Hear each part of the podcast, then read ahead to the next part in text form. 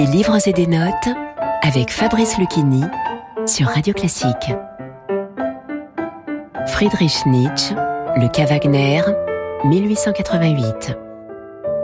Chapitre 2 Dans cet écrit, le philosophe allemand propose une critique élogieuse de l'opéra Carmen de Bizet et marque ainsi sa rupture avec Wagner.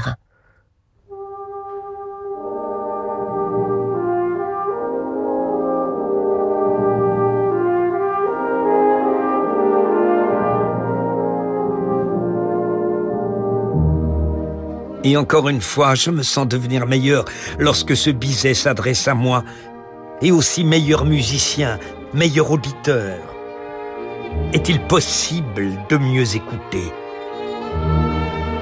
J'ensevelis mes oreilles sous cette musique. J'en perçois les origines. Il me semble que que j'assiste à sa naissance. Je tremble devant les dangers qui accompagnent n'importe quelle hardiesse. Je suis ravi des heureuses trouvailles dont Bizet est innocent.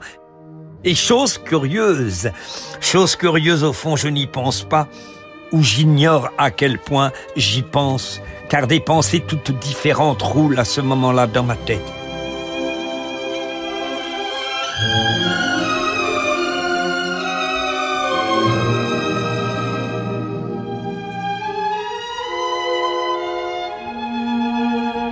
A-t-on remarqué que la musique rend l'esprit libre, qu'elle donne des ailes à la pensée, que l'on devient d'autant plus philosophe que l'on n'est plus musicien?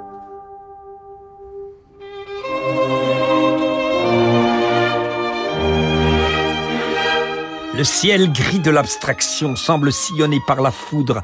La lumière devient assez intense pour saisir les filigranes des choses, les grands problèmes sont assez proches pour être saisis. Nous embrassons le monde comme si nous étions en haut d'une montagne. Je viens justement de définir le pathos philosophique. Et sans que j'en m'en aperçoive, des réponses me viennent à l'esprit. Une petite grêle de glace et de sagesse, de problèmes résolus. Où suis-je? Bizet me rend fécond. Tout ce qui a de la valeur me rend fécond. Je n'ai pas d'autre gratitude, je n'ai pas d'autre preuve de la valeur d'une chose.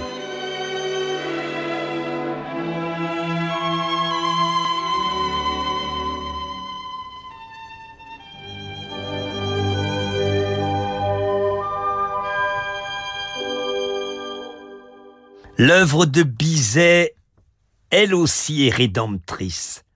Wagner n'est pas le seul rédempteur. Avec cette œuvre, on prend congé du nord humide, de toutes les brumes de l'idéal wagnérien. Déjà l'action nous en débarrasse.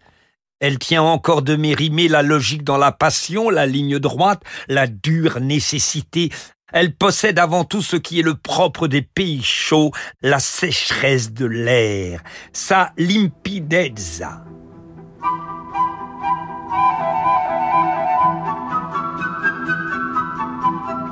Nous voici à tous les égards sous un autre climat, une autre sensualité, une autre sensibilité, une autre sérénité s'exprime ici. Cette musique est gaie, mais ça n'est pas du tout d'une gaieté française ou allemande. Sa gaieté est africaine. La fatalité plane au-dessus d'elle. Son bonheur est court, soudain, sans merci. J'envie Bizet parce qu'il a eu le courage de cette sensibilité. Une sensibilité qui jusqu'à présent n'avait pas trouvé d'expression dans la musique de l'Europe civilisée. Enfin, je veux dire, cette sensibilité méridionale, cuivrée, ardente.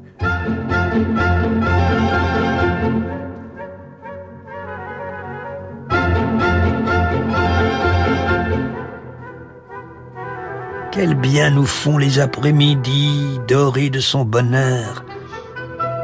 Notre regard s'étend au loin. Avons-nous vu jamais la mer plus unie et que la danse mauresque nous semble apaisante comme sa mélancolie lascive parvient à satisfaire nos désirs toujours insatisfaits.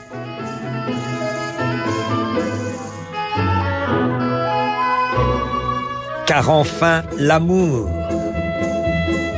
l'amour remis à sa place dans la nature, non pas l'amour de la jeune fille idéale, pas de traces de santa sentimentalité, au contraire, l'amour dans ce qu'il a d'implacable, de fatal, de cynique, de candide, de cruel, et c'est en cela qu'il participe de la nature, l'amour dont la guerre est le moyen, dans la haine mortelle des sexes est la base.